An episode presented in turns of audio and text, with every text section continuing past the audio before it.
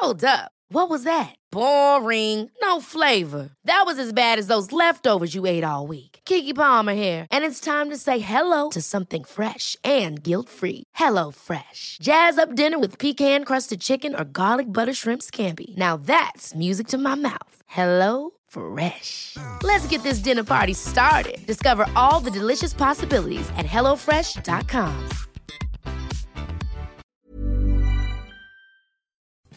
Hola amigos, les habla Ariana Bustos Nava, mejor conocida como la señorita etcétera. Estrenamos mes y conmemoramos a nuestros fallecidos porque por fin, este fin, ya llega el Día de Muertos. Mi invitada esta semana nos contará de un evento ideal para celebrar esta tradición. Además, al final del podcast les daré un pilón con algunas actividades especiales para el 1, 2 y 3 de noviembre. ¿Están listos? Vamos a empezar. La guía del fin de semana, con la señorita etcétera.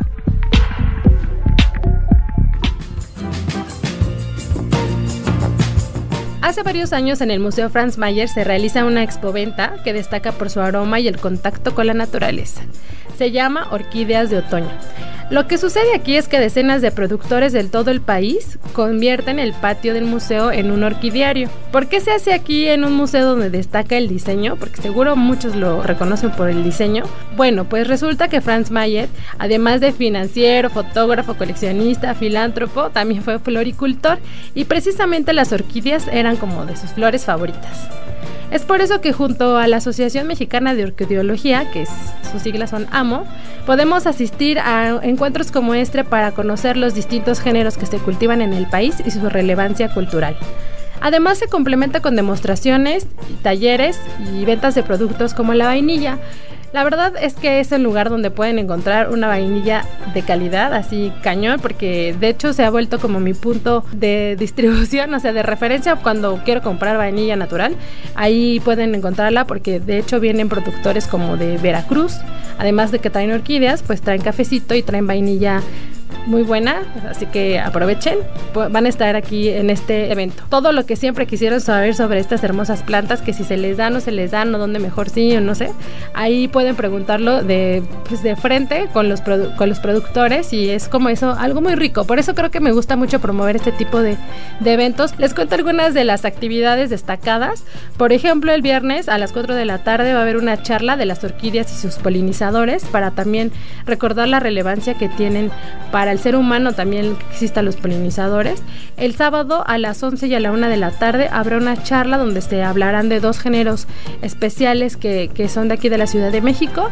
Y el domingo a la 1 de la tarde habrá un concierto de guitarra que también lleva un nombre muy bonito que se llama Aquellas Flores Silvestres. La expoventa Orquídeas de Otoño comenzó el 30 de octubre y culmina el 3 de noviembre. Si no ubican muy bien el museo, les cuento que está en Hidalgo 45 en la colonia Centro Histórico, muy cerquita del Metro Hidalgo y, del, del Metro Bellas Artes. Las actividades son gratuitas, solamente que sí hay que pagar el costo al, museo, entonces aprovechen y ya para darse una vuelta por las exposiciones y, y estar ahí justo en la expo, pues gratuito, ¿no? Si quieren saber más sobre lo que va a estar sucediendo ahí en el museo, les recomiendo recomiendo seguir sus redes sociales que están como arroba Museo Franz. El recomendado. Y esta semana tenemos como invitada a Belén Arrazola, una de las organizadoras y fundadoras del festival Cacao para Todos. ¿Qué mejor fecha que esta para comernos un pan con un buen cacao? ¿Podrías contarnos cómo es que surge este festival, desde cuándo se realiza y cuáles son los objetivos? Sé que suena como marco teórico de, de la escuela, pero, pero la verdad es que creo que es interesante para saber cómo, ha o sea, cómo es que ha permanecido este festival y la esencia, ¿no? De, de en sí, del festival en sí. Sí, el festival nace hace cinco años ya. Eh, es la décima edición porque lo hacemos dos veces por año. Nace en el 2014, justo con el objetivo de poder difundir y hacer llegar a más personas la cultura del cacao, más allá del chocolate como producto final, el cacao y todo lo que implica su producción y su cultura alrededor, como también son los objetos artesanales y todo el trabajo que hay detrás de los productores y transformadores de cacao. ¿Cuántos productores participan y de qué de la República vienen? En total son entre 60 y 70 participantes. Para esta edición tenemos 68 eh, vienen de Tabasco, de Chiapas, de Guerrero, de Oaxaca, que son los cuatro estados con la principal producción de, de cacao en México. Por supuesto, Chiapas y Tabasco mayoritariamente. Eh, también vienen de Nayarit, de Jalisco, de Michoacán, del Estado de México, de Tlaxcala, de Querétaro, de aquí de la Ciudad de México. Órale, pues sí, casi que vamos a probar lo que se está haciendo en, muchísimos puntos de, México, pero pues ahora en, este, en un solo lugar, ¿no? En el Museo Anahuacalli. Exactamente, también estamos muy contentos porque se, se funciona, se triangula, digamos, el décimo, el décimo festival, que al final es un número importante para nosotros porque también representa un cambio en muchos sentidos para el festival el hecho de que sea en Día de Muertos, que es una de las celebraciones más importantes para nosotros como mexicanos, además de hermosa en todos los sentidos, y el recinto, que también es un lugar mágico y con una vibra súper importante y muy imponente. Entonces, este triángulo de elementos nos tiene también muy contentos.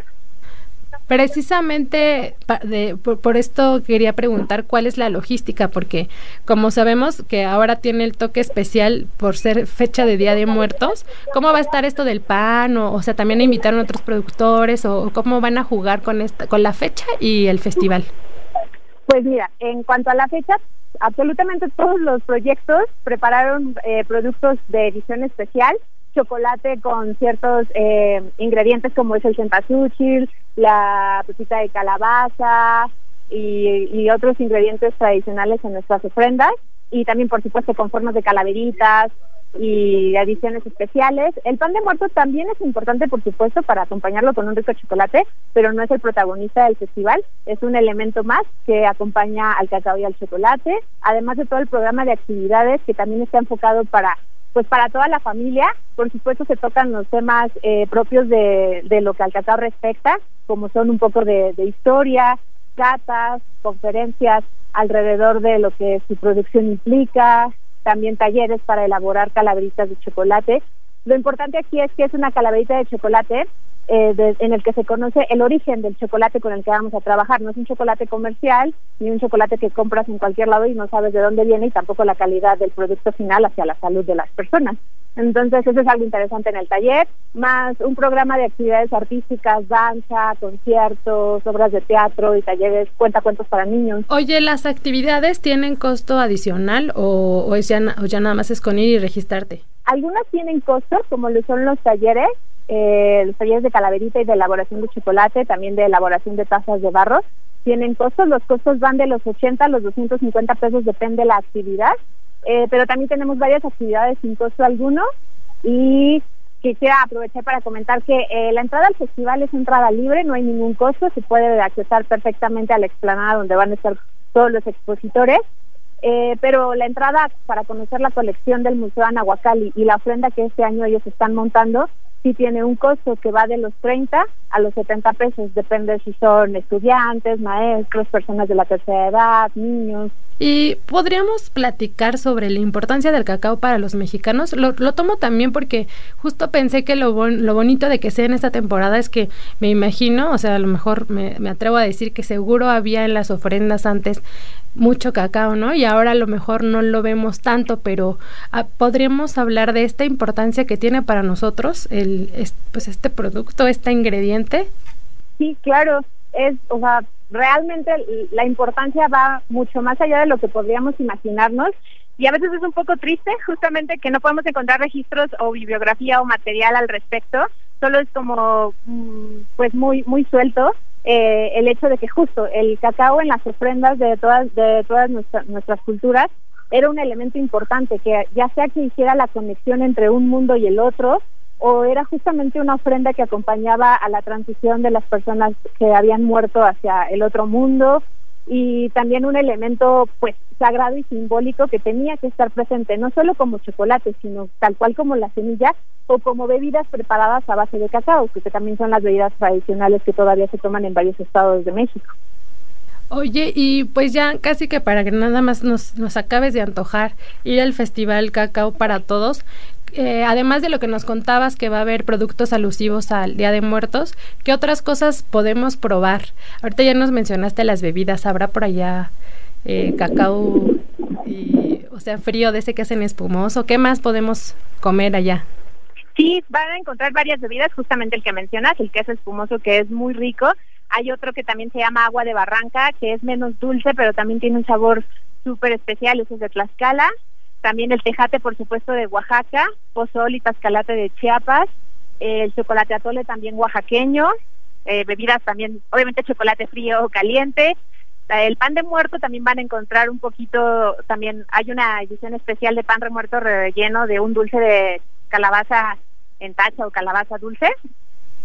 Eh, los helados, también helados de edición especial, todos con varios sabores de chocolate, chocolate amargo, chocolate con leche, eh, chocolate con nib de cacao, y también pueden rellenar su pan de muerto con eso, más todos los productos, las trufas con cempasúchil y pues el cacao en todas sus presentaciones, desde la semilla pura hasta las barras de chocolate con azúcar, sin azúcar, con stevia, con azúcar de coco, toda, toda la variedad que pueda imaginarse uno del cacao. Va a estar todo Belén. Oye, pues muchísimas gracias por contarnos todo esto sobre el festival y pues allá nos vemos. Perfecto, muchas gracias a ti y pues justo, nos vemos allá para disfrutar todo lo que, todos los proyectos que nos visitan tienen para ofrecernos. Seguimos con las recomendaciones en este podcast, la guía del fin de semana. Está por suceder la primera edición de un festival enfocado y protagonizado por mujeres que lleva el nombre de Bomb Tea o Bomb Tea, se escribe. Este nuevo espacio tiene como objetivo principal tres pilares, la inspiración, la educación y la acción estos tres pilares que les cuento van a estar desarrollados en charlas y talleres gratuitos.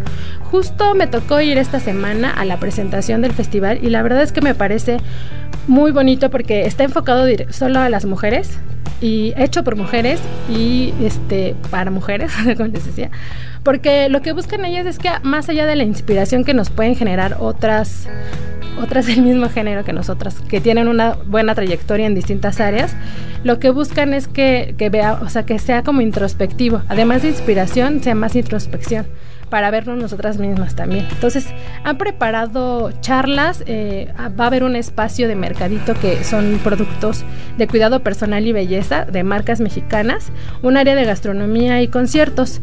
De hecho, eh, lo que decían ellas que justo el festival surgió de una plática pues, entre amigas en la que empezaron a hablar de ciertos temas de los que a lo mejor no se habla tanto en este tipo de eventos enfocados a la mujer. Sí está padre que existan lugares donde veamos mujeres empoderadas profesionalmente, pero ellas decían que esta cosa de buscar empoderar, pero desde lo emocional, es sumamente importante también para pues, lograr un desarrollo más como mujer, ¿no? Entonces también hay una, una energía súper bonita y van a poder ustedes experimentarlo gratuito en el foro Indie Rocks el 2 y 3 de noviembre. Habrá algunas charlas, por ejemplo, ahí con una chica, una especialista que se llama Mafer Olvera. Ella va a dar una charla de pensamiento, emoción, acción, la clave de la evolución. Por ahí va a haber otro de sexualidad de Maripili Ojeda y otro de incluso de la ansiedad por Olivia Bojorques y otro que, que también me emociona mucho que es de María José Borja, el tarot como herramienta de autoconocimiento. Entonces sí, sí pinta para hacer dos jornadas completitas de las 12 del día a las 8 de la noche, eh, hablando de estos temas que les cuento, eh, pues comiendo ahí también un poco y escuchando musiquilla. Va a ser ahí en Zacatecas 39, Colonia Roma Norte. El registro este, es solamente para las charlas, por si no hay como mucho, o si se, supera el cupo, que es en bumptfest.splashdad.com. Igual se los pongo ahí en redes sociales, pero bueno, la entrada en general pues es libre. El recomendado recomienda. Y para nuestra gustada sección El Recomendado Recomienda, seguimos platicando con Belén Arrazola del Festival Cacao para Todos. ¿Nos podrías contar tú, Belén, ah, que tienes ya ese, ese no sé si decir ese colmillo bien afilado respecto al cacao bueno. ¿Dónde, ¿Dónde te gusta comer aquí en la Ciudad de México? Si tienes ubicado en algún otro estado para que nos antojes también el viaje y probar cacao así rico que cuando lo pruebas dices alguien más tiene que saberlo y venirlo a constatar. Ah, súper, pues sí. Por ejemplo, están en Guadalajara. Eh, hay dos chocolaterías, una de ellas es la broma de Teo que se llama Chocolate Garage, en donde pueden encontrar también justamente el cacao desde la semilla y bebidas desde la semilla de cacao. Pronto también van a abrir otra chocolatería que se va a llamar Sofía Chocolate Artesanal en Jalisco. En Michoacán también pueden buscar el proyecto que se llama Chocolate Bacán, pues seguirlo por redes y cuando visiten Michoacán también buscarlo. Aquí en la Ciudad de México está la rifa chocolatería, que es un proyecto también con una importancia grande porque trabaja desde la semilla desde hace mucho tiempo y busca reivindicar el trabajo detrás del cacao. También les puedo recomendar Central Cacao, que es un punto de encuentro de más de 20 proyectos donde además de encontrar chocolate para beber, también encuentran un poco lo que van a encontrar en el festival, o sea, barras de chocolate y diferentes productos a base de cacao. Eh, y esos son los que se me ocurren en este momento. También en Central es donde venden unas tazas bien bonitas, ¿no? Que, que, que hasta te sabe más rico el cacao, creo, cuando te las tomas ahí. Molinillo también he visto ahí. Sí, exacto, tazas y molinillos. Y justo también lo importante es que los objetos se vean desde el punto de vista que ellos también tienen una historia que contar, que ellos también, los artesanos, pasan por dificultades y pasan también por procesos para elaborar esa pieza que al final acompaña el chocolate y justo hace que esta cultura del cacao sea complementaria y nos represente como lo es toda nuestra cultura. Muy bien, pues muchísimas gracias por, por esta conversación, Belén. Gracias a ti, Ariana, y pues bueno, nos vemos pronto. El desfile internacional de Día de Muertos del domingo pasado fue tan solo un inicio a las actividades que hay para celebrar el Día de Muertos precisamente. Entonces decidí hacerles una selección ahí, el plus, el pilón, para que, para que aprovechemos la, temporada y vayamos a, conocer estas actividades, experimentar estas actividades. Por ejemplo, en el Museo del Risco comenzaron, o sea, comenzaron a principios de noviembre los festejos, no es cierto, a finales de octubre, y van a terminar hasta el 17 de noviembre. Aquí van a poder participar en talleres familiares como para hacer calaveritas de alfeñique, habrá espectáculos teatrales, ventas de artesanías con productos para la ofrenda y tienen ellos ahí en el Museo del Risco dos altares. Uno que está dedicado a Isidro Favela y otro que está es un homenaje a María Félix. El museo se ubica en Plaza Jacinto 15 en San Ángel. Para comer tengo sugerencia de dos lugares que me gustan por sus galletas. Primero es uno que se llama Cachito Mío y esta temporada siempre siempre saca una galleta sabor a pan de muerto. De hecho, la galletita tiene forma de pan de muerto. Si lo ves de lejos, te, engaña y si piensas que es pan, pero ya que lo muerdes, te das cuenta que es una galletita. Eh, ellos están ubicados en Guanajuato 138, la colonia Roma. Y otros que me gustan por sus galletas, porque las hacen súper coloridas, incluso tienen ahorita de diablito y de calaveritas de azúcar. Se llaman Dulce Cuor, que está ubicado en Álvaro Obregón 80. Además, ellos hicieron una ofrenda que está toda hecha con galletitas. O sea, si, si, pusieron ahí que un, que un este pavo, un pollo, o sea, todos los distintivos que debería llevar una ofrenda, los elementos, lo hicieron en galletitas. Entonces, para ir a ver la ofrenda y aparte llevarse unas que, que funcionan muy bien de regalo también. El sabor de estas galletas, aunque se vean muy coloridas y todo, este, son también de pan de muerto. Y para seguir con el tema floral, del 30 de octubre al 2 de noviembre, bueno, comenzó el Festival de Ofrendas y Arreglos Florales de Centro Histórico. Ya hablábamos hace una semana de, la central de abasto que, llama, llama la atención por, las flores, pero este festival está organizado más para acá, aquí en el centro, por la autoridad del centro histórico, y lo que hace es promover eh, productores y creativos de, distintas partes de, pues, de la ciudad y van a, montar 70 ofrendas aproximadamente, 37 colectivas, 35 individuales y bueno, van a estar distribuidas por Santo Domingo, Regina y San Ildefonso. Aquí sí les recomiendo checar bien porque hasta hay un mapa y ruta en autoridadcentrohistórico.com.cdmx.gov.mx. Y ya para acabar de, este plus de Día de Muertos, les quiero contar también que hay, hay opciones bailables que para los que sí estamos en lo solemne, pero también queremos movernos ahí un ratito. Va a haber opciones el 1, 2 y 3 de noviembre. Este, les voy a decir más o menos los lugares. En, en la página les voy a poner más detalles porque si no me echo más minutos. Pero va a haber uno en un lugar que se llama Yuyu, que está en la colonia Juárez. Ahí este, hay DJs y es un lugar medio medio subterráneo, ahí está medio underground, pero se pone muy bien la fiesta. Va a haber otro en, se llama Terminal, eso también está en el centro, ahí va a ser con disfraz obligatorio y otro en la colonia Doctores que se llama Galera, es un centro cultural y tiene restaurante y todo el rollo. Se arman unas fiestas también muy buenas y ahí va a haber otra de, de disfraces, así que les voy a poner ahí más opciones en, mis redes sociales o en la página del Sol de México para que las chequen a detalle. Y pues este también antes de que se me olvide, salimos con Viajero el viernes primero de noviembre, que también nos enfocamos, hicimos un especial dedicado a Día de Muertos y tenemos como central, por ejemplo, lo que hicimos con nuestros amigos de, la editora del Sol de Puebla. Eh, hicimos una nota sobre el cempasúchil y unas fotos súper bonitas que las tienen que ver en el suplemento impreso y ya si no se las paso por redes, pero la verdad creo que está muy bonito verlo en, en el impreso. Platicamos con organizadores y protagonistas de la Feria del Feñique en, Toluca. Eh, hablamos, por ejemplo, también con alguien de la comunidad maya, un arqueólogo y nos platicó cómo se hacía la ofrenda antes y cómo se hace ahora y cómo los cambios que ha tenido. O sea, la verdad que el viajero también viene muy a tono y pues aprovechando la fecha y el comercial, pues vayan a leerlo al web. Recuerden que viene siempre gratis en el viernes, primer viernes de cada mes, en el periódico del Sol de México o del estado donde nos lean. Así llegamos al final del podcast número 28 de la guía del fin de semana. Gracias a mi amiga y productora Mitzi Hernández por hacerlo posible. Ya casi llegamos a los 30, Dios mediante. Recuerden seguir la conversación y contarme dónde o qué hicieron el fin de semana en mis redes sociales. Me encuentran como la señorita etcétera en Facebook, Twitter e Instagram o con el hashtag la señorita etcétera. Y bueno, ahora sí amigos, les mando muchos abrazos y hasta la próxima. Hi, I'm Daniel, founder of Pretty Litter. Cats and cat owners deserve better than any old-fashioned litter. That's why I teamed up with scientists and veterinarians to create Pretty Litter. Its innovative crystal formula has superior odor control and weighs up to 80% less than clay litter. Pretty Litter even monitors health by changing colors to help detect early signs of potential illness. It's the world's smartest kitty litter. Go to prettylitter.com and use code ACAST for 20% off your first order and a free cat toy. Terms and conditions apply. See site for details.